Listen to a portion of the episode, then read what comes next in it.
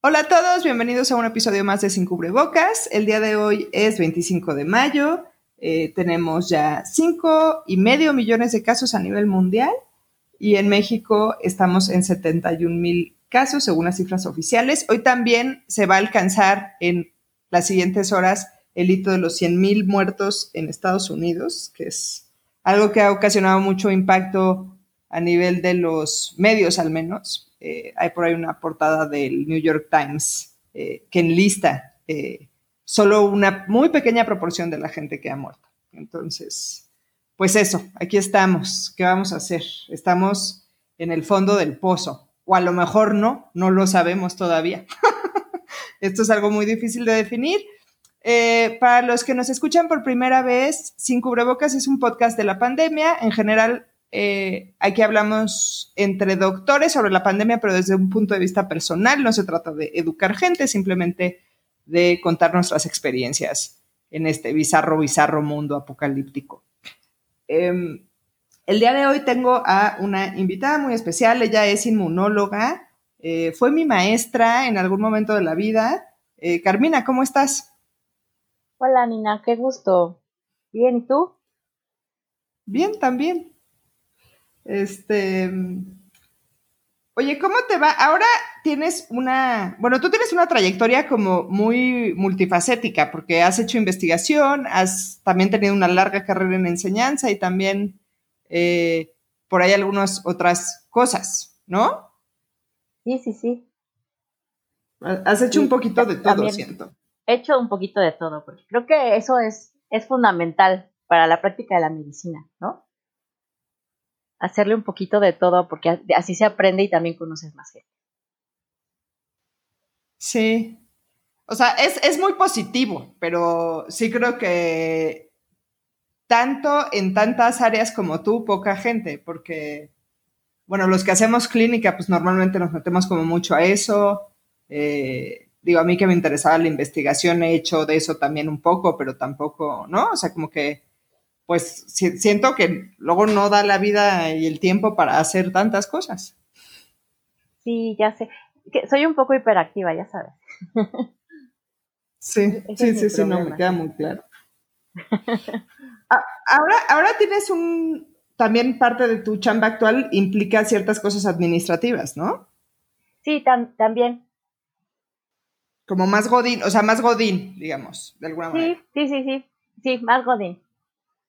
También, es rico a veces.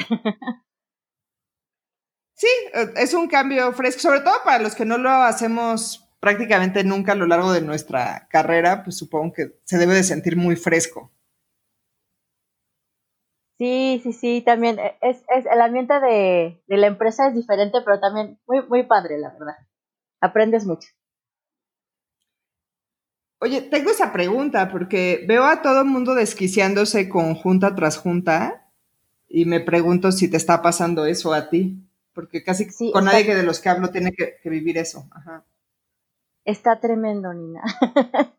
sí, de hecho, ya ha estado leyendo de, hay un síndrome que se llama síndrome de Zoom, porque hay, yo no sabía que había psiconeurólogos que se dedican a las redes sociales.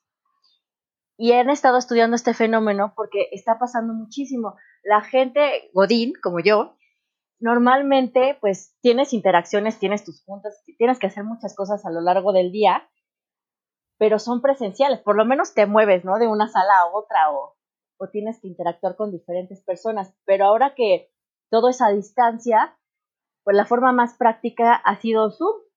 Y el problema con Zoom es que te desgasta muchísimo neuronalmente porque ya ves cómo se ponen como pantallitas con las caras de las diferentes personas y lo que está pasando ahorita es que estresas mucho a tu cerebro porque son demasiados estímulos al mismo tiempo. Normalmente tú cuando interactúas con alguien en alguna junta, tú estás observando el lenguaje no verbal de la gente. Y tu cerebro trata de hacer lo mismo en Zoom. Y pues no es lo mismo que cuando estás en una junta con 20 personas, estés como que enfocándote en quien te interesa, a que de repente tengas a 20 fulanitos en pantallitas tratando de ver si te están entendiendo, si no, si cómo están interpretando lo que quieres decir. Y, dicen que pues una reunión en Zoom te agota como si fueran cinco horas de reunión presencial. Entonces sí está tremendo porque son calls tras calls, tras calls, tras calls. Y pues además de esas juntas, vienen ahora, pues han aprovechado muchas empresas para hacer muchas capacitaciones y también pues reuniones para alinear cosas para ahora que regresemos. Entonces se va saturando la agenda y cuando te das cuenta ya acabó tu jornada laboral y es cuando tienes que empezar a trabajar para sacar la chamba administrativa. Entonces está, está curioso. Sí, no, sí, yo leí hace como tres o cuatro semanas esto de esto que mencionas. No sabía que le estaban llamando síndrome de sumo. Me parece un poco chafa que se le esté llamando sumo, pero, pero, pero sí, este pedo de que tienes que estar atento de 400, porque aparte no eso, o sea, tienes ocho caras ahí, ¿no? Entonces no solo no tienes el lenguaje corporal porque es la pura cara, además tienes ocho caras, ¿no? O sea, y eso sí, o sea, es totalmente contraintuitivo, ¿no? Es lo que el cerebro ha hecho toda la vida. Exactamente, sí, sí, sí. No, y aparte, pues está, te está llenando de WhatsApp, ¿no? Te están entrando mails y piensas que te salen 20 ventanitas por toda la pantalla, entonces sí es, es difícil mantener un spam de atención medianamente normal.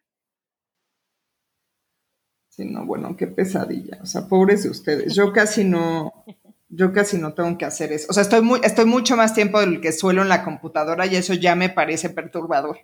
Pero, y no estoy. Y, socialmente, todos los Zooms que he hecho de más de. O sea, te aguanto cuatro personas en un Zoom. O sea, cuatro incluidas yo. Este. Y eso, con eso estoy cómoda, pero cuando me han invitado a estas como fiestas de Zoom, ya dije que ya no voy a ir porque. O sea, que con mucho gusto. yo no, la verdad no. ¿no? Sí, no. Sí, no, a mí me han invitado y sí digo, no. sí, no, yo, o sea, yo, yo, empecé a hacerlo y hay unas que supongo que me va a dar pena decir que no y entonces voy a ir a hacer acto de presencia o lo que sea, pero, pero sí, la neta es que, y aparte son un desastre, o sea, nadie se divierte, este, todo el mundo habla al mismo tiempo, ¿no? O sea, eso no, no tiene ningún sentido, según yo. Sí, no, y luego las hacen con vino y alcohol y ahí las cosas se empiezan a complicar, ¿no? Digo, no las de las empresas, lo de los amigos, ahí se, echan sus precopeos, ¿no? Correcto. Que eso, eso sí lo he hecho un par de veces, pero te digo, uno a uno. O sea, no, no, no, así grupalmente de verdad no puedo. Em, y luego aparte tienes, tú tienes dos hijos, ¿cierto? ¿O hijas? Sí, tengo dos hijas, sí. Sí, y ellas están en primaria. ¿eh? Están en primaria y aparte tienen clases online. Entonces, además de, los Zooms que tiene uno, hay que estar pendiente de los Zooms de los hijos. Y ya sabes de que, ay, le cerré, ay, le piqué, o ay, la misa ahora quiere que usemos el Kahoot para contestar. Y ya no tengo tantos aparatos electrónicos en mi casa para prestarles prestando porque mi esposo también está haciendo home office y pues una tiene el celular, la otra tiene el otro. Ya sabes, como que te, te vas este, informatizando, pero llega un momento que dices, ya, dile a la mis que perdón, pero ya no tengo más electrónicos, ¿no? Y, y sí está chistoso porque tienen hasta clases de deportes, que yo no entiendo por qué les dan deportes por Zoom. Y el otro día me pidieron que consiguiera conos, como los de esas de los de Toy Story, de que se mete voz la abajo. conos oh para estarnos saltando. Y yo, a ver, estamos en una pandemia, ¿de dónde voy a sacar un cono de voz Lightyear, no? Sí está medio, medio complejo. No, y aparte pudiendo, pues que los pongan a saltar o a hacer funcional o algo, o sea, ¿por qué? O que los dejen en paz una hora. O sea. Sí, sí, sí. O hacer los proyectos de arte reciclados. necesitamos pintura Vinci dorada y brillantina de sirena, ¿no? Entonces, sí, como claro, y como yo tengo aquí una papelería por si acaso nos encierran, ¿no? sí está. Sí, no. Está chistoso. Sí.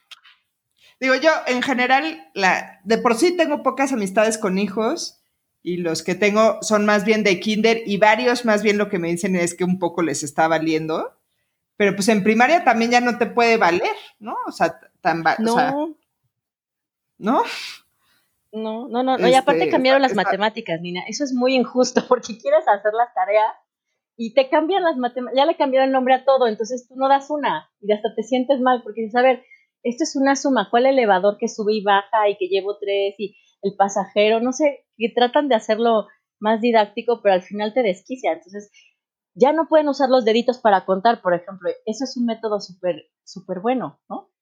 Entonces tú sacas tu dedito ah, para enseñarle y dices, no, mamá, no, no, no, no puedes usar los dedos, eso no se usa ahí. Okay. Hijo, no, sino qué desastre. Y luego tú como maestra te debes de frustrar. ¿Tú lo, más joven que diste fue licenciatura o alguna vez llegaste a dar en secundaria o en prepa? No, sí llegué a dar en secundaria y en prepa. Cuando hice mis pininos. Bueno, entonces... Pero... Sí. Pero si primaria ya es otra cosa, ¿eh? Sí, ya mis respetos a las mises. Bueno, y de alguna manera tienes, o sea, digo, más allá del nivel, pues sí, tú sí tienes cierta formación en, en pues bueno, la experiencia de dar clases, pero además te ha interesado aprender pedagogía de alguna manera, por lo menos en medicina, ¿no?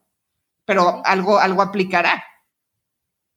Sí, algo, mira, por lo menos la paciencia la tengo, porque yo veo a otras mamás en los chats y las pobres están volviendo locas, ¿no? Por lo menos yo no he entrado a la fase dinosaurio de gritar y ponerme con voz demoníaca ni nada, yo sí tengo paciencia, pero sí luego la noche digo, pero ¿a quién se le ocurrió esto, no? Como que es lo más antipedagógico. Y, también, ¿sabes qué es lo chistoso? Las cuando tienes tus juntas en Zoom y va pasando la niña por atrás con su pelota botando porque tiene su clase de deportes y toda tu oficina está viendo ahí tu entorno, ¿no? Que pasa la niña corriendo con la pelota. Así, claro, eso, eso ya hay, hay, hay mucho meme al respecto, ¿no? Este, Sí, no, y, bueno, y, luego, o sea, más allá de, pues eso, o sea, ejercer algo que en general los padres no tienen por qué saber, ¿no? Que es la enseñanza, digo, en tu caso tienes una ventaja, este, el tiempo que eso consume, pero además entonces, pues en tu casa, ¿no? Los dos padres trabajan y home ofician, pues, y es full time, y además no es full time porque todos sabemos que todos los que están home oficiando están trabajando más que antes que salían. ¿No? Sí, sí, sí, este, más, más hacer esto, que no sé qué tanto, te supongo que tendrá que ver también con la personalidad de cada niño, qué tan factible es que ellos lo hagan solos y qué tanto tienes que estar un poco también tú atrás y no pudiendo hacerlo porque tienes que chambear, o sea. Sí, sí, pues es que los niños siempre van a necesitar ayuda en algo, ¿no? Si no, te tienen que decir, mira, mamá, lo hice yo solito, entonces siempre tienes que estar ahí pendiente, ¿no? Entonces sí, sí es súper demandante Luego en la noche es cocina rápido para topper todo. Para ah, bueno, además. Que, Caliéntale la ropa, ya sabes, ahí como que. Sí está súper divertida la pandemia, que luego dicen, ay, este. ¿Cómo me.? Es que tengo, tengo un compañero que me va a matar por decir esto, pero, pero me dice que soy como mamá luchona, pero casada, ¿no? Que porque hago muchas cosas al mismo tiempo. Entonces, ahora sí es como que mamá luchona la ochentava potencia porque sí está tremendo todo esto, que dices, ay, ¿cómo te sientes? Estoy agotada, ¿no? O sí, está rico estar en la casa, a mí me encanta estar en la casa, pero también es un reto tremendo y luego, pues también los niños no aguantan, ¿no? Como quiera uno como adulto entiendes, pero un niño sí es de que ya, quiero salir, ¿no? Y más cuando ven este, que hay niños que sí están saliendo, ay, mira la ventana hay un niño sin cubrebocas, mira, sí podemos salir. Y tratando de explicarles de, no, a ver, mira, ¿no? No es conveniente. Sí, ese, a ese niño su mamá no lo quiere. Así ya, ¿qué dices? Su mamá ya se hartó. Sí, qué horror. Lo sacó, ¿no?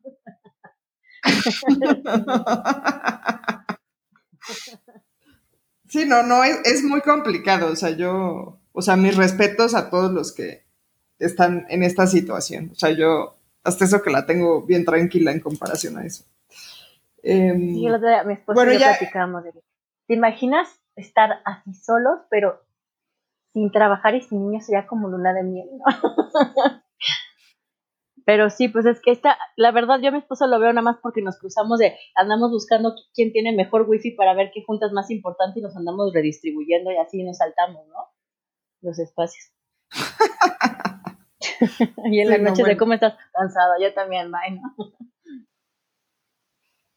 Qué duro. Está muy difícil todo esto. Bueno, vamos a, vamos ya a clavarnos ahora sí a la pandemia. Digo, esto también es la pandemia, pero a la parte media. Eh, la parte. Yo hace como seis semanas, o sea, me quejaba mucho de que la información que estaba, y no sé si has tenido tu tiempo ya en este contexto de eh, medio leer, digo, todo no, porque la cantidad de información que hay es verdaderamente imposible, pero algunos de los artículos que salen, aunque sea aventarte el abstract así de rapidito. Eh, pero yo me quejaba que... ¿Sí? Este, de que no tenía, o sea, de, que las cosas que estaban saliendo no tenían ningún tipo de rigor científico, o sea, que yo apreciaba el esfuerzo y todo, pero que, que pues que la neta con eso se lo preguntaba específico a alguien que sí está ahí atendiendo en primera línea y que decía, y yo le decía, ¿y cómo tomas decisiones? Porque con esa información yo siento que pues nada más te hacen dudar este, sí, sí, sí, si estás haciendo no, ¿no? Porque si no tuvieras nada, dices, pues no tengo nada y lo hago así, pero si tienes algo que no te sirve, siento que nada más te nada más confusión, pero en fin. Em, y, ahí estábamos hace seis semanas. Ahora ya empiezan a salir estudios que están un poquito mejor diseñados, específicamente con Remdesivir, creo que ese es el, que mejor diseñado he visto hasta ahorita. Este, Intentaron hacer un metaanálisis como para,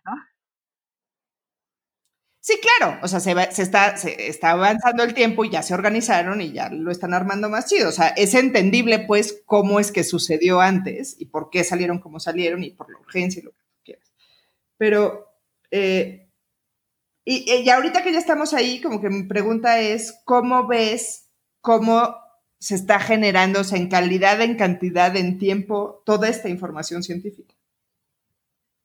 Pues mira, creo que es demasiado poco informativo. Entiendo también la, el rush de tener información y sobre todo pues por la urgencia de que estaba expandiendo por todo el mundo y no teníamos nada de parámetros. Pero sí, rigor científico ha faltado mucho y mucho se ha publicado por la experiencia de cada quien, ¿no? Y, y, hay autores muy responsables que te lo ponen. A ver, esto no es para nada un clinical trial, yo lo estoy hablando desde mi experiencia, esto es lo que me pasó, esto es lo que yo vi que me funcionó a mí y ya está, pero, pero sí hay mucha gente que no está acostumbrada a leer mucho, este, pues, los artículos y se la toma en serio, ¿no? Ve con lo de la hidrocloroquina, bueno, fue una cuestión tremenda de que un periodista leyó un abstract y de ahí se fue y todo el mundo comprando y ni siquiera entendiendo el mecanismo de acción y pues ve ahorita los resultados, ¿no? De cuando ya se está viendo este, pues la cardiotoxicidad y ya se está evaluando que de verdad no está tan bien utilizarlo, pues entonces esta posteriori que se está que se, que se está reflexionando, ah, no, a lo mejor pues no. Entonces sí, sí se entiende cuando, a todos nos ha pasado, cuando estamos con un paciente y no hay nada publicado y no tienes guías y no tienes nada, pues lo que tu sentido común y tu conocimiento, la experiencia te van marcando, pues es lo que, con lo que tienes trabajas, pero sí creo que ahorita tenemos que, si queremos de verdad atacar a esta, a esta pandemia de manera correcta, necesitamos hacer los estudios bien diseñados y sobre todo, que, es lo que también los bioticistas están peleando, ¿no? Que no nos saltemos fases nada más para hacer fast track, sino que de verdad analicemos si los resultados están siendo contundentes o no, o si hay este, diferencias significativas, no nada más es de que, ay, bueno, no es significativo, pero hay como una tendencia, ¿no? y creo que por la seriedad de las cosas sí tenemos que ser un poco más rigurosos a la hora de, de analizar la, la, información y sobre todo de, hacer las recomendaciones, porque mucha, mucha gente se está guiando por lo que le mandan de cadenas de, en WhatsApp, ¿no? O, lo que leyó en Facebook en un grupo de COVID. Y, eso, la verdad, preocupa, ¿no? No, no te estoy hablando de la gente que está en el, en el hospital, en el frente, ¿no? sino que hay muchos médicos que están tratando a pacientes de manera ambulatoria, pues como Dios les da a entender, ¿no? No sé si te si has fijado, hasta luego ponen en los grupos de Facebook las recetas que dices, bueno, este le está dando un boom de todo lo que se le ocurrió para ver a qué le pega, ¿no? Bueno, yo me salí, si estás hablando del famoso grupo de información de COVID, me salí como a los tres días porque me empecé en cabrona. Ah, bueno. Sí, o sea, enoja, la verdad. Sí. Este, ahora, digamos, viendo como hacia adelante, que, que, se empieza a ver que sí ya se está empezando a ordenar un poco esto. Eh, ¿crees, o sea, ¿crees que estas como colaboraciones que está viendo, porque lo que sí está fantástico es que toda esta información, de buena calidad o mediana calidad o lo que sea, ¿no? Este, está eh, accesible, ¿no? Toda está siendo con, con acceso abierto y me pregunto yo si esto va a como impulsar eso que se lleva peleando muchísimos años, a que, a que pues tengamos acceso todos a la ciencia.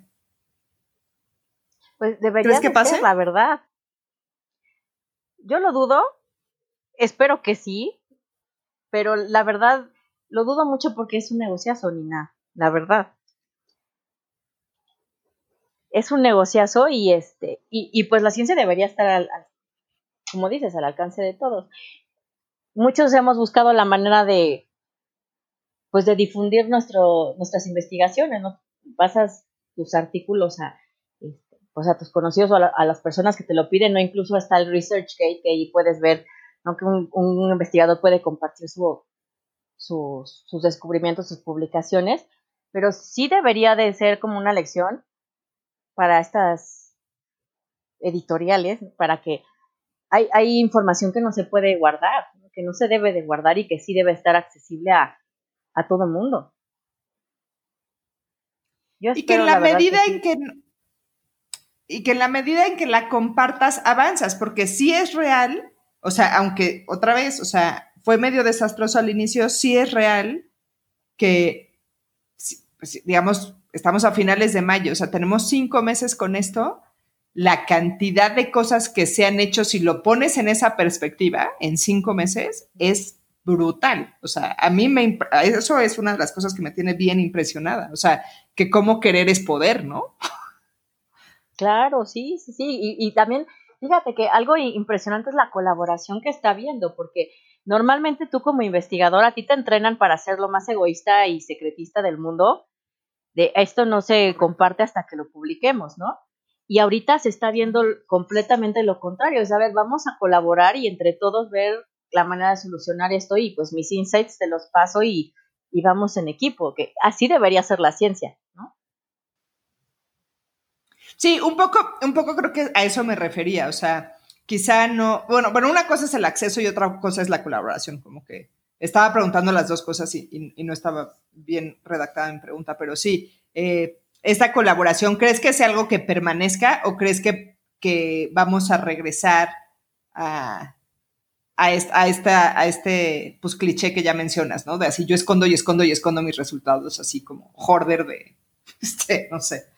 Ay, es que mira, la verdad, a mí me gusta ser optimista, pero soy científica, entonces, ¿qué te puedo decir? Mira, llevo muchos años también siendo investigadora y, mi experiencia me, hace ser más, más cauta. Yo no creo que, que se abra la colaboración universal y que todos después seamos amiguitos y otra vez se comparta las cosas así como así, no, esto es porque es una emergencia y porque sabes que si no se puede morir alguien que tú quieres, te puedes morir tú, ¿no? O puedes tener algo, una consecuencia grave, pero si no, la verdad sí es muy difícil que la gente esté dispuesta a, colaborar así de buena fe, ¿no?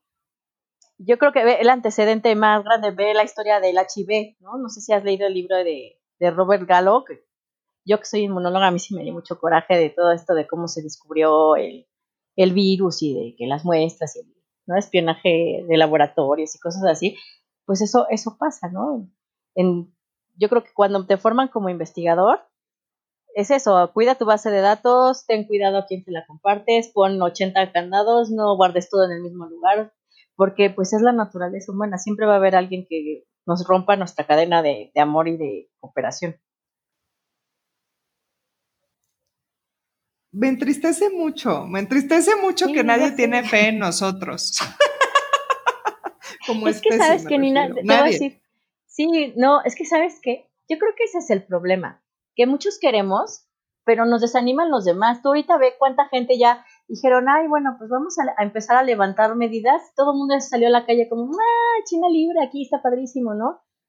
Este, aquí en mi calle hasta hicieron una fiesta infantil con, animadores y payasos y micrófono y ya sabes. o sea, no es normal. Todavía estamos en semáforo rojo, fase crítica. Tengo muchísimos amigos en hospitales que de verdad no sabes cómo están sufriendo, agotados, deshidratados. Les ves las llagas en la cara de los equipos de protección. yo estudié la especialidad en España. Se me murieron un montón de amigos, Nina gente de verdad que dices, hicimos guardias juntos, compartimos cosas padrísimas, gente muy valiosa, muy valiosa, se me murieron muchísimos maestros que, que ya estaban jubilados y se regresaron a los hospitales a atender gente y tú ves a la gente diciendo, no, eso no existe, es un, es un mito, no, lo están haciendo para controlarnos a todos, ¿no? Y los doctores son malos. Entonces, eso yo creo que es, es este, la parte que desanima. Porque ves a mucha gente de muy buena voluntad de cuántos... Ese es el problema, yo creo. No, sí, o sea, yo ahí, o sea, de verdad hago mucho esfuerzo por tratar de verle el lado amable, pero no te creas. Luego también tengo pensamientos bien oscuros, nada más que trato de no decirlos al internet para la eternidad. No, no, claro, claro. Este, pero sí, no, o sea, sí, de que no ayudan a que uno tenga fe, pues no, no ayudan a que uno tenga fe. No, no, pero, este pero mira, el, el, el chiste es hacer uno lo que le toca y, y pues también es mucho la cultura. A mí siempre me ha gustado mucho ayudar a la gente y, compartir lo que sé. Tú fuiste mi alumna, pero tengo un montón de exalumnos que ahorita ya son súper especialistas como tú, buenísimos, otros que son investigadores. Y yo he procurado como que sembrar esa parte, ¿no? Eh, yo creo que ahorita también me pega la pandemia porque sí he visto cosas pues muy tristes y sí te afectan, ¿no? A, nivel de persona humana, ya cuando me dices, no, la verdad sí está medio feo, güey. Y te desanima que todo el día te mandan WhatsApps con quién sabe cuántas preguntas absurdas, ¿no? Y lo del famoso líquido de la rodilla, no tienes idea la cantidad de WhatsApps que me llegan al día preguntándome que sí es cierto. Y dices, pero, ¿cómo crees, no? ¿De dónde se sacaron eso? Y pues así. Dijo, eso del líquido de las rodillas, Sí, sí, no, bueno, o sea, ya, ya, me estás desanimando, Carmina, basta. no, no, no, no, no, no, pero, pero aquí el chiste es eso, que las generaciones que vienen vengan bien, ¿no? Y pues sembrarles la semilla, que yo lo que procuro hacer con mis hijas, yo con mis hijas, pues obvio, sí, sí estoy como modulando la información que, también tampoco las pongo a ver las noticias porque están chiquitas, pero sí les digo, no, mira, esto es una cuestión que va a pasar, es como toda la humanidad, para que evolucionemos siempre tenemos que tener una dificultad y vamos a salir bien. Digo, el chiste es aprender, ¿no? De todas las experiencias, aprender. Y si no salimos mejor de esta, entonces no, no, no sirvió de nada esta lección, ¿no? Entonces creo que en el fondo siempre, siempre, Nina, va a quedar un aprendizaje y vamos a crecer todos de alguna u otra manera, pero esto sí nos va a ayudar como humanidad porque siempre las grandes crisis nos llevan a los grandes aprendizajes y a las mejoras. Gracias, Carmina. Esa es la actitud que estaba yo buscando. Sí, no, sí, sí.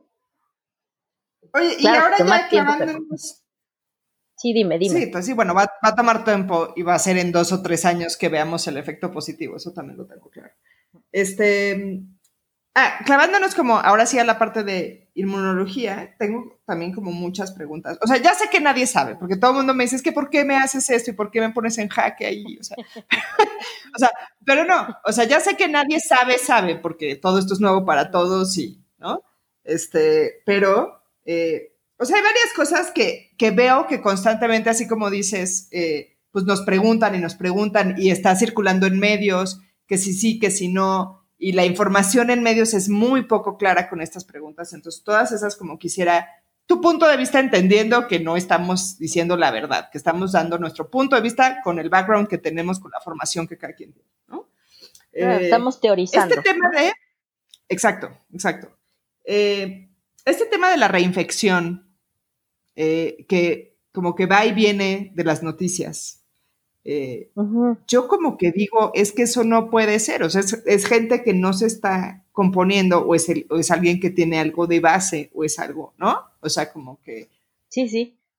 Mira, hay muchas posibilidades. Hablando así, inmunológicamente, hay varias explicaciones de lo que podría estar pasando. Que son así, teorías, ¿no? Una teoría sería la, como la más fácil. Fueron falsos falsos negativos. Cuando les hicieron su prueba y salieron negativos, fue falso negativo y de repente le vuelven a hacer otra y otra vez es positivo. Que eso puede pasar. Porque también no todas las pruebas han estado estandarizadas ni tienen la calidad y no sabemos cómo ha sido la cadena de suministro. Hay personas que venden en Facebook pruebas para el COVID y no sabes ni de dónde salieron, Entonces, sí es importante marcar esto que la teoría de la del falso negativo es una posibilidad. Otra puede ser, puede haber personas que tengan deficiencia en la memoria inmunológica, que eso también ya sabemos que hay personas que pueden tener este problema y que no puedan fabricar eh, IgGs. Por ejemplo, un síndrome de hiper-IgM podría ser, podría darse el caso que el paciente nunca vaya a, este, elaborar IgGs y solamente haga IgMs. Otra explicación podría ser, se ha visto, por ejemplo, eh, que el HIV puede eh, almacenarse en otras células que no son las células inmunes, como podría ser el tejido adiposo o el tejido nervioso. Podría ser que el virus haya encontrado, ¿te acuerdas? Eh, hay muchas células en el organismo que pueden tener los receptores ACE. Entonces podría ser que se hayan eh, introducido en otra célula y de repente hayan, este, esa no se destruyó y digamos que entró en una fase G0 una célula o algo así y por algo no se destruyó esa célula infectada y entonces se vuelve a reactivar. Y también podría ser que, que ¿qué? ¿Qué pasó? Diría yo, esa sería la preocupante, que sea reservorio, o sea, que, tengan tejidos reservorio, porque además eso sí están viendo que el virus aparentemente está teniendo un comportamiento como bien pleiotrópico, ¿no? Este, y que entonces, pues sí, ahí se vaya a guardar, que eso, eso sería preocupante, si esa fuera la teoría eso sería verdadera. Súper preocupante. Sí, eso sería súper preocupante, porque aparte también, si fuera en tejido adiposo ya valimos, porque la mitad de la población mundial tiene obesidad y sobrepeso, entonces eso también estaría muy preocupante. Y otra cosa que podría estar pasando, que también es así súper fumado, pero que tendría una explicación inmunológica, sería que esta misma cascada de citocinas proinflamatorias estuviera induciendo apoptosis de la célula antes de que pueda llegar al órgano linfoide secundario. Ya ves que cuando se hace esta activación de los linfocitos y se da la expansión clonal, hay una célula que siempre se va de reserva de memoria a un órgano linfoide secundario. Podría ser que por la misma cadena de este, la, esta explosión de citocinas que se da, se induzca la apoptosis en estas células y nunca llegue la, célula eh, al reservorio, ¿no? A, hacer memoria inmunológica. Que todo esto son teorías, no sabemos qué está pasando, ¿no? Porque también cada paciente se ha comportado de manera diferente, cada uno ha tenido manifestaciones clínicas muy diferentes. Entonces, no, no estamos encontrando aquí un patrón y, tampoco hemos llegado a comprender al 100% por qué unos pacientes sí hacen estas hiperinflamaciones tan tremendas y otros pacientes tienen eh, cuestiones hasta subclínicas, ¿no? A mí me han tocado ver personas que, este, que se sintieron medio mal con el cuerpo cortadito, y dijeron, bueno, pues me voy a tomar unas vacacioncitas, se encierran en su casa y de repente cuando les dices, oye, a ver hasta la prueba, ay, ¿qué crees? Sí, pues sí me salieron anticuerpos IgG positivos, tuve coronavirus y ni me enteré pues son los casos los menos, ¿no? Entonces, no entendemos muy bien a, fondo cómo se está comportando el virus ya en vivo en cada persona, pues mucho menos vamos a entender qué es lo que pasa. A mí, por ejemplo, yo como inmunóloga, ¿qué estoy haciendo, Nina? Yo me estoy cuidando porque yo no estoy 100% segura hasta la fecha, porque hasta el día de, de ayer en la noche, yo leo en la noche todo lo del COVID, ¿no? Este, y sobre todo la parte inmunológica, pues es lo mío, me, apasiona. Hasta ayer en la noche no había nada que me, que me demuestre científicamente y que me convenza así a mi, a mi neurona inmunológica de que tenemos una memoria inmunológica competente. Porque incluso las memorias inmunológicas que se hacen hacia coronavirus llegan a durar máximo dos años. Entonces, realmente no sabemos hasta hasta dónde nos vamos a poder este, proteger con esta dichosa, eh, la famosa inmunidad de rebaño que quieren organizar entre, entre la sociedad civil, ¿no? Que, que, realmente no vamos a saber si funciona o no hasta que demostremos que de verdad sí se están haciendo memorias inmunológicas competentes. Sí, sí, es, una pregunta que yo creo que nos tiene. Sí, ¿qué pasó? O sea, esa pregunta a mí también me ha perturbado como mucho, porque, o sea, una cosa es lo de la reinfección, ¿no? Y estas teorías. Y luego otra cosa es lo de si hay inmunidad prolongada. Y, o sea, anteriormente he hablado con infectólogos y entonces ellos lo que dicen es, pues bueno, es que los coronavirus son altamente mutables, eh, tienen tasas altas de mutación como RNA virus y entonces, eh, más que que no haya una inmunidad humoral y de memoria, es que esa no te va a servir porque el virus va a mutar. Pero eso es algo que hasta ahorita aparentemente tampoco está sucediendo, a pesar de ser un coronavirus, no está mutando tanto o las mutaciones que o si está mutando no tan rápido y no ha tenido ninguna significativa como que ya digas, bueno, esto es otra línea que se va a ir para otro lado, ¿no? o sea, como que conserva eh, algunas eh, proteínas y en fin que podrían ser las que generan inmunidad, específicamente esta de los picos de la corona.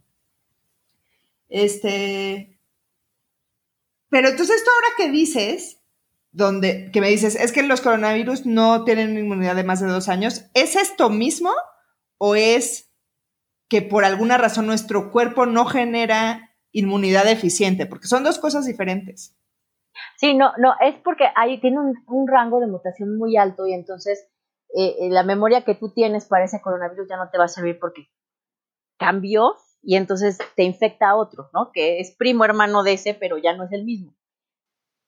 Pero es esto mismo, es el problema de la mutación.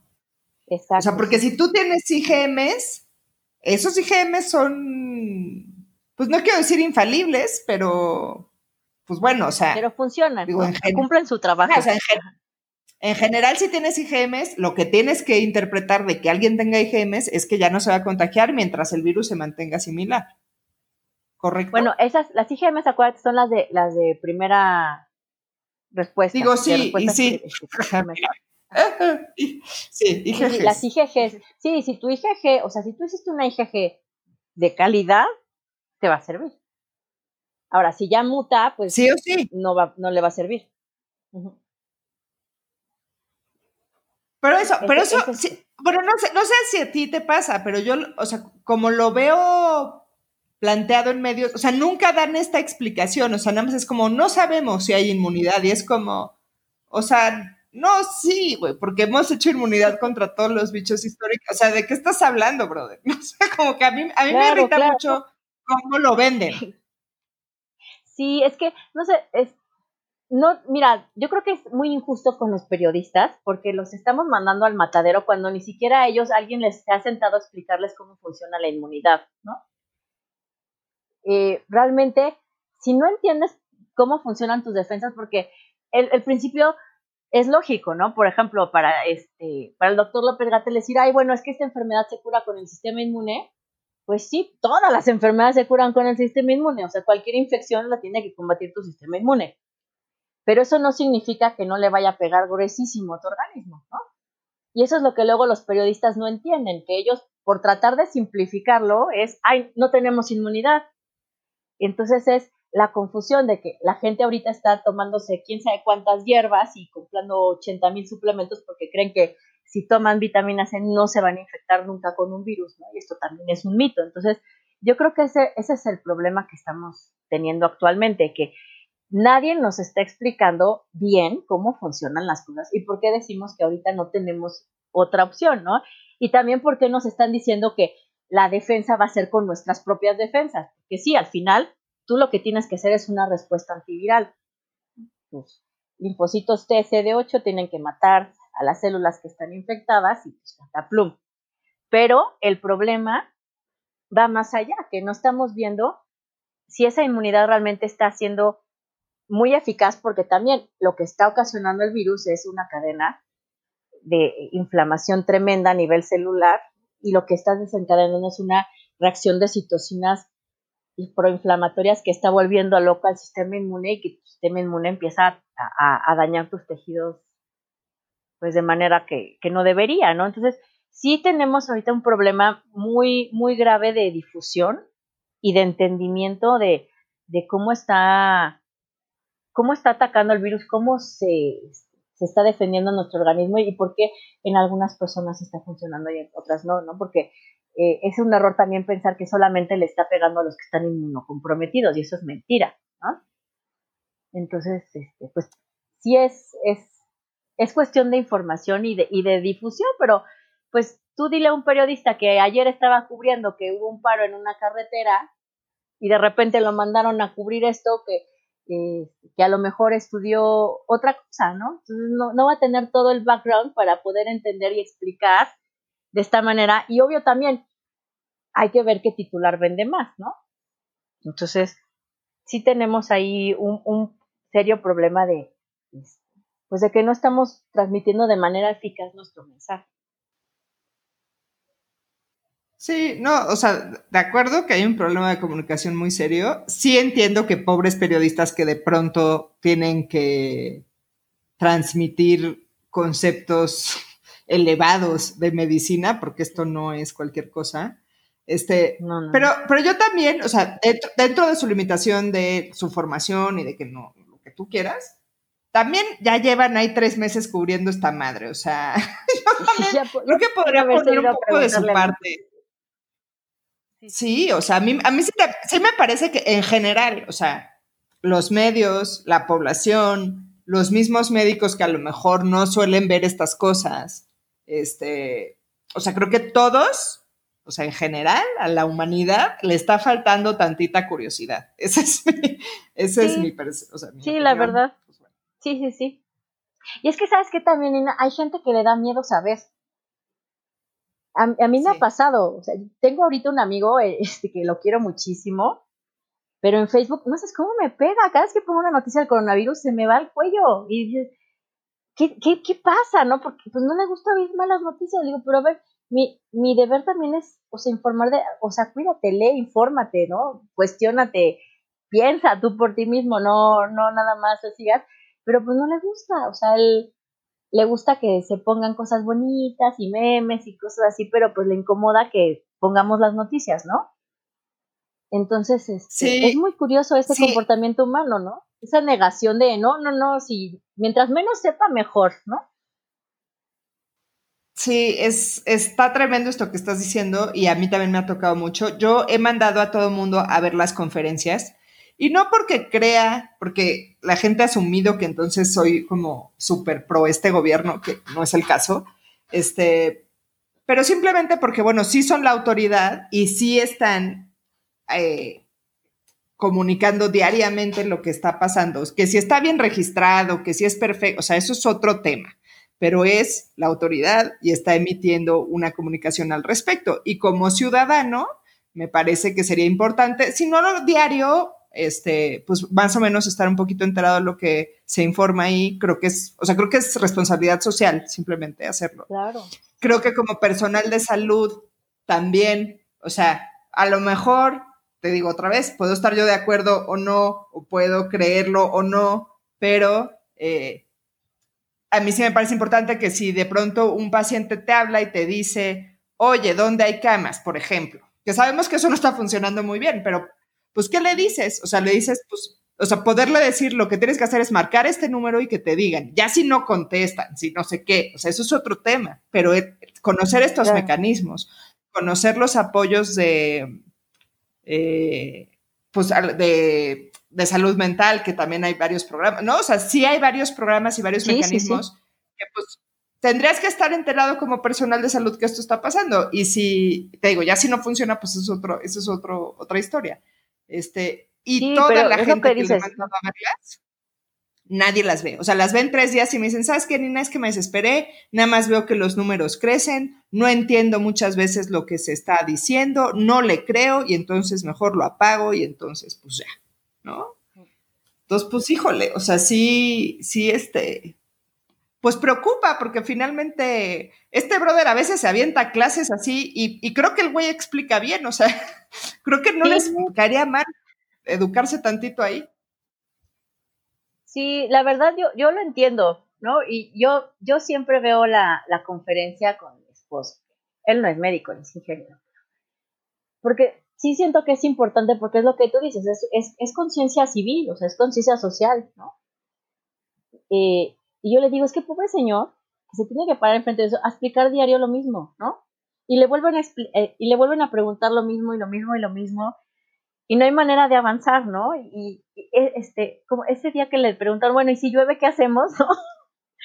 y pobre hombre, pues saca un paraguas, ¿no? Este, que dices, es que quieren que les demos ya todo digerido. O sea, la gente quisiera que en media hora el, señor les explique su doctorado en epidemiología. Pues no, no va a poder, no les está tratando de bajar la información de la manera más sencilla y tampoco da tiempo de dar todo, pero pues en las páginas este, que presentan ahí, tú puedes meterte después y analizar la información y hacer tus propios cálculos. Si quieres ahí, haces tu proyección, como lo hacen muchos, muchos este, epidemiólogos, ¿no? Pero sí, sí veo que en general a, mucha gente no le gusta enterarse y le da, le da miedo o le, da este, pues esta situación que a, mí me, no sé si conoces el fenómeno de Durning-Kennedy, que es, es un fenómeno que, mientras, es como una curva de que mientras más sabes, sí. Menos sientes que sabes y mientras menos sabes, más sientes que sabes. Eso nos está pasando en el mundo. Y pues la gente cree que mientras menos sepa, pues va a estar más a, este, más a salvo, ¿no? O sea, no, no, yo mientras no, me enteré, porque pues igual tengo que salir a trabajar. Pero dices, no, a ver, pues, o sea, yo entiendo que necesites salir a trabajar, pero eso no implica que te aísles de la realidad y que ya no sepas qué está pasando, ¿no?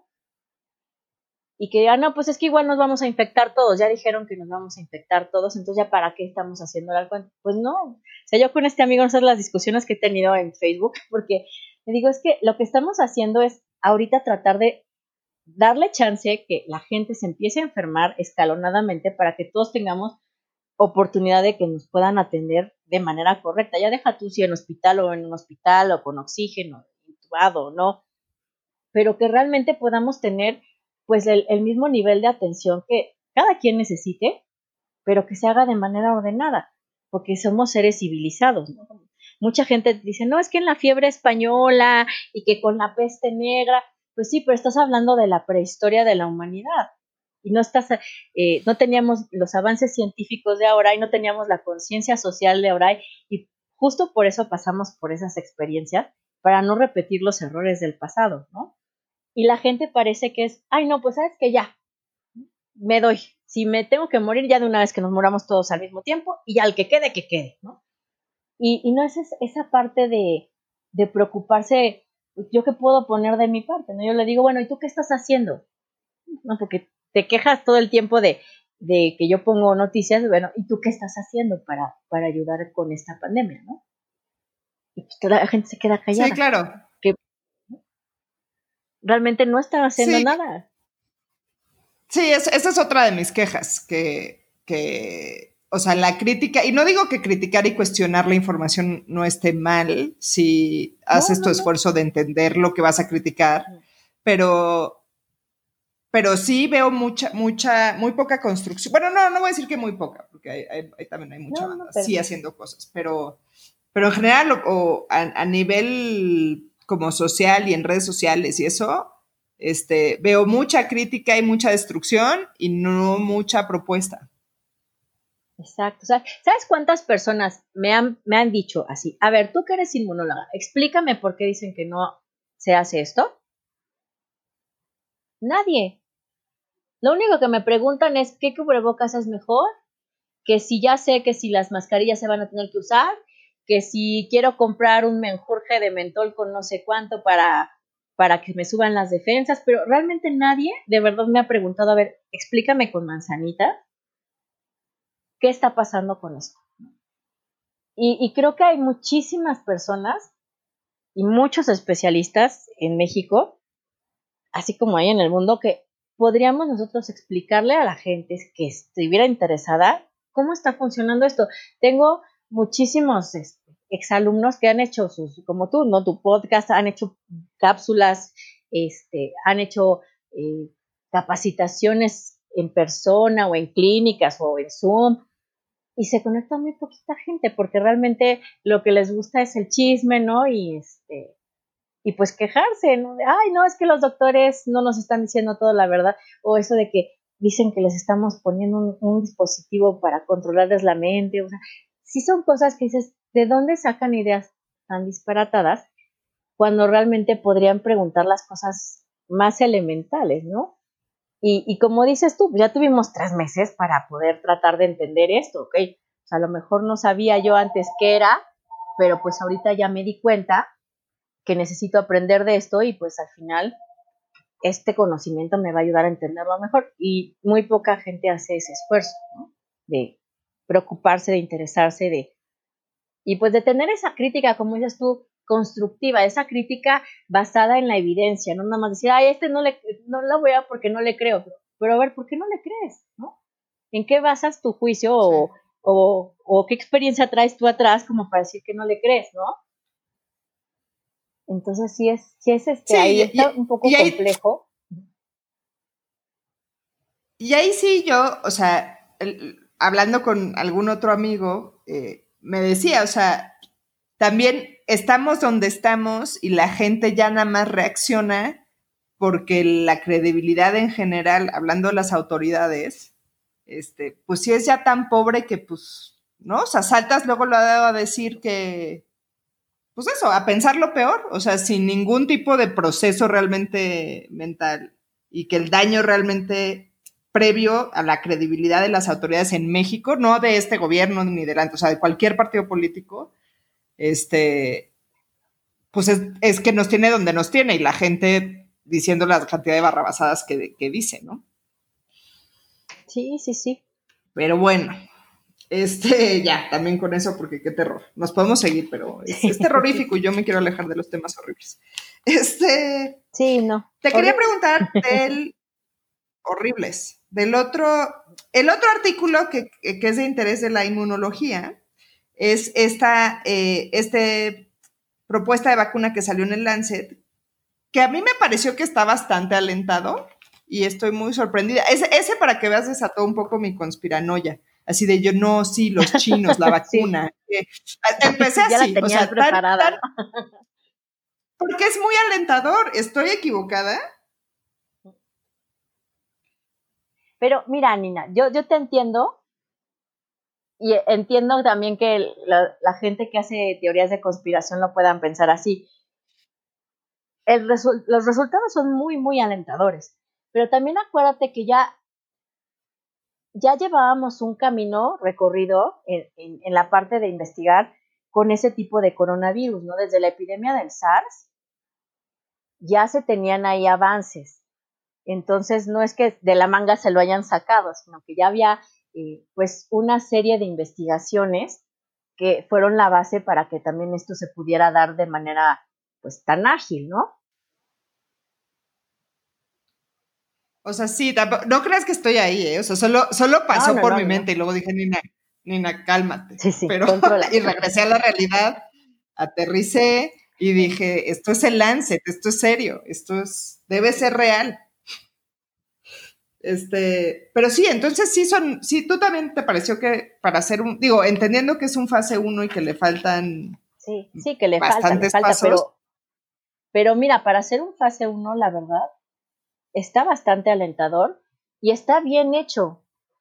Y ahí sí se nota que es, es, un estudio bien diseñado y con la intención de seguir todas las fases bien, que no va a ser como que al vapor, ¿no? De nos saltamos todos los pasos para sacarla ya mañana, sino que se está haciendo de verdad eh, con rigor científico y eso es lo alentador y que se está pues publicando en un, en un medio como el Lancet, que ahí no se van a, bueno, se han dado cosas, pero no es lo, lo común, ¿no? exacto, exacto. Y ahorita como que mi, mi neurona ahí me fue a saltar, ¿no? Pero bueno, no es lo común. O sea, la gran mayoría de los artículos sí tienen mucho rigor científico. Y, y pues es eso, ¿no? Que a mí también no sabes la cantidad de que salió la cantidad de los este, mensajes de, oye, ya ves como así que las, este, las farmacéuticas, no sé qué. No, no, no, a ver, calma. Ya llevaban años en los laboratorios investigando con coronavirus y ya, pues desde, desde el SARS, a nosotros no nos cayó el SARS porque estamos del otro lado del mundo, pero en Asia sí es una cuestión de, salud importante y que tenían que, que, este, que controlar. Entonces sí, es, es, es, una, pues es una primera fase, pero yo, yo la veo bastante alentadora y promete. ¿no? Ahora, hay un montón de diferentes vacunas que se están probando para diferentes blancos. Y eso también es anónima, que, que empiece a ver es, esta, pues variedad en, los ataques que se le van a dar al virus por si llega a mutar, pues que si no se le pega de un lado se le pega a otro, está bien. Sí, claro. Ahora sí estamos actuando como sistema inmune. Correcto, exacto. Este, si no es la innata, es la humoral, si no es la celular. Este, mm, ahora, se, ha hablado, o sea, han, venido hablando de que en dos años la vacuna, ¿no? Eh, al principio, creo que tanto Fauci y por ahí hay una editorial de Bill Gates que, que hablaban de junio, este, ahora, ahora en retrospecto supongo que tenían información pues que no tenemos todos, ¿no? Para suponer esto, porque yo dije, bueno, este brother, ¿dónde cree que, o sea, yo sé que le está poniendo mucho varo y todo, pero ¿dónde cree que vive que cree que en cuatro meses vamos a tener un candidato de vacuna? Y ahora resulta que sí lo tenemos, pero... Eh, sí, pero pues... pero se ha hablado mucho... ¿Sí? Ya, pero ah, no, iba a decir... O sea, eso, que se ha hablado mucho de que iban a reconfigurar todo el sistema de producción para tratar de comprimir el tiempo de producción a la vacuna para que realmente en dos años estemos hablando de que no solo ya hay un candidato, o sea, que se esté poniendo. Y, creo que se está haciendo mucho esfuerzo por alcanzar esas metas y lo estoy también empezando. O sea, este artículo me hizo pensar, híjole, ¿será que sí lo arman otra vez? Porque pues metiéndole varo las cosas caminan, ¿no? Y sabes que, mira, yo este, tenía, yo tuve esa plática con una amiga que también es bioesticista y yo creo que aquí una de las grandes enseñanzas que nos está dejando el coronavirus es justo eso, que le estamos dando a, los investigadores lo único que habían pedido. Les estamos quitando trabas burocráticas y les estamos dando recursos. Cuando hay recursos y les quitamos las trabas burocráticas, las cosas fluyen. es lo que estamos viendo ahorita. Por eso eh, están, están saliendo las cosas como tienen que salir. Porque si te pones a ver, tú también has hecho investigación para poder hacer una investigación tienes que sacar fondos, pero desde donde sea, ¿no? Y muchas veces, aunque tus resultados sean positivos y aunque tengas cosas buenas y buenas publicaciones, te cortan los fondos y ya no hay, ¿no? O cuando ya tienes, este, pues, un buen producto, ve cuántos eh, medical devices y cuántos medicamentos no se han podido traer a México por por trabas burocráticas de que cambiamos el formato o le faltó la firma de no sé qué o el sello salió chueco, ¿no? Y cuestiones así que ahorita se están obviando y que están haciendo que la ciencia avance. Sí, ah, me da, estoy, estoy sintiendo mucha paz de que, de que tú también estés como optimista de esto de la vacuna, porque eso sí, sí pensé que me ibas a decir, híjole, no. No, no, no, no, pues es que es ciencia y los datos hablan, Nina, que ahí sí no es de, de, creencias o no. Son datos, o sea, ahí la evidencia científica es la que marca. Si hay, la, si la data es alentadora, pues es alentadora, ¿no? Y a mí, mira, algo que, me, que me ha tranquilizado mucho, perdón, es esto, que ya tenían, o sea, que esto se basa en, trabajos previos, que ya llevaban muchos años desarrollando estas teorías, que no, no fue de que se las inventaron hace tres meses, sino que ya son investigadores que tienen muchísima experiencia con, con el coronavirus. Lo único que necesitaban es tiempo y recursos y, y ayuda, ¿no?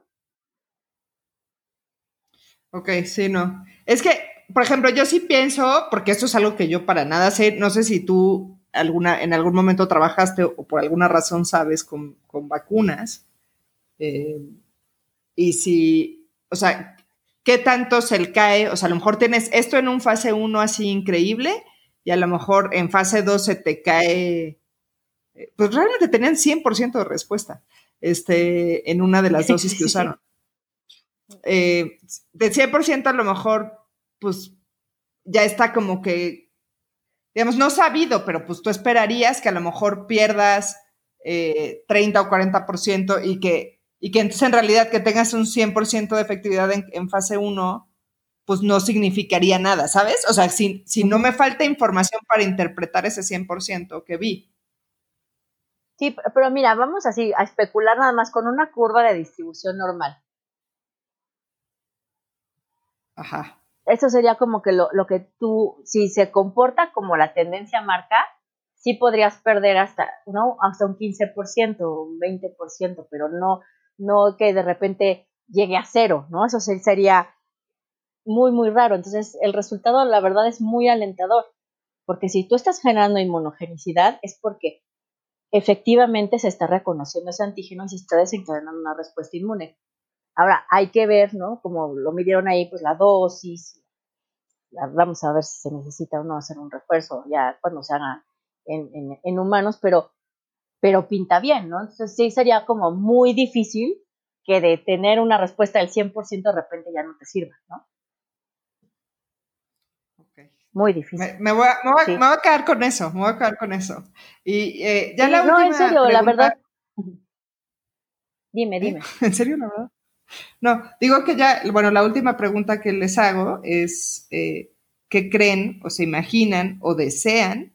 Que un poco ya lo tocamos, pero eh, que cambie con esta pandemia, ¿qué, qué cambio prevén en el futuro? Puede ser del área médica o no médica, como tú quieras. Pues mira, yo creo que una cosa que nos tiene que dejar y que a mí la verdad me lo han enseñado mis hijas es esta conciencia por el planeta. Porque ellas están felices y contentas de que ya se oyen más los pajaritos y este pues ellas sí son súper ecológicas porque usan un buscador que si tú buscas en ese buscador por cada X búsquedas siembran un árbol en no sé dónde y y creo que algo que, los niños están viendo es el respeto al planeta. Creo que las próximas generaciones van a tener más esa conciencia de que nuestros recursos son limitados y los tenemos que cuidar.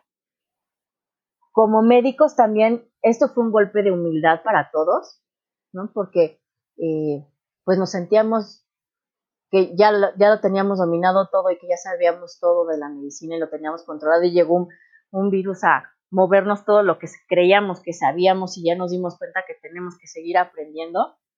Esta, esta parte de la colaboración que, ya hablamos, de que tenemos que depender unos de otros y que el, trabajo de todos es igual de valioso porque en un hospital ahorita vale lo mismo el trabajo de una enfermera que de un camillero, que de alguien que está limpiando, que de la señorita que está en admisión, a que somos un equipo de salud y creo que eso se está viviendo muy fuerte en los hospitales y se está evidenciando que de verdad somos un equipo de salud y aquí no hay, no hay uno que importe más que otro, sino que realmente todos, todos jugamos un papel importante. Y también espero que la gente aprenda a dejar de ser egoísta, que ya no piense nada más en sí mismo, porque yo creo que esa es la parte que más te, entristece, ¿no? De, este, pues si yo quiero salir, ¿por qué no voy a salir y no me importan los demás? Y si se enferman, pues que, que sobrevivan los que puedan, ¿no? Sino que realmente nos enseñe esa lección y que, y que recuperemos esa humanidad que hemos ido perdiendo. Ya vimos que no nos pasa nada si no tenemos una junta, ya vimos que no pasa nada si se cancelan unas Olimpiadas, que podemos seguir viviendo sin ir a un centro comercial, podemos, este, ¿qué, es lo que hemos extrañado en estos días? ¿no? Eh, que parece los memes que luego reflejan mucho la realidad, pues sí es cierto, ¿qué es lo que extrañas? Pues ver a los tuyos, tomarte un café con alguien, tener una plática, ¿no? Eh, creo que esa, esa parte nos debe de dejar una enseñanza muy, muy grande que pues las generaciones de antes, que no vivían tan, tan apresurados como nosotros lo tenían, ese valor de, de la humanidad ¿no? De, compartir entre personas, creo que eso sí es una lección que se nos va a quedar a muchos y que se las tenemos que transmitir a, los demás, ¿no? Este, como dicen que ahora van a ser los pandemias, creo que ellos van a ser una generación que sí cambie las cosas y que no tomen las cosas por sentado. Yo creo que sí, nos va a servir de mucho. Buenísimo. Aunque a veces pues queramos muchísimas gracias. a veces. No, no. Este, pues muchísimas gracias por aceptar la invitación, muchísimas gracias por la plática, estuvo buenísima. Este, ahí me, metiste varias cositas que honestamente no había pensado. Este, siempre es, siempre es enriquecedor hablar contigo. Igualmente, Nina, un encanto hablar contigo. La verdad, ya extrañaba echarme una platicadita. Súper, pues bueno, este, te mando un abrazo virtual. Este, Igualmente. Y estamos en contacto. Muy bien. Muchas gracias por invitarme a tu programa. Listo. Pues bueno, chicos, muchas gracias. Esto fue un episodio más de Sin Cubrebocas. Les recuerdo que me manden audios a anchor.fm slash sin cubrebocas. Díganos qué piensan, suscríbanse y compartan. Y nos vemos al otro lado del fin del mundo.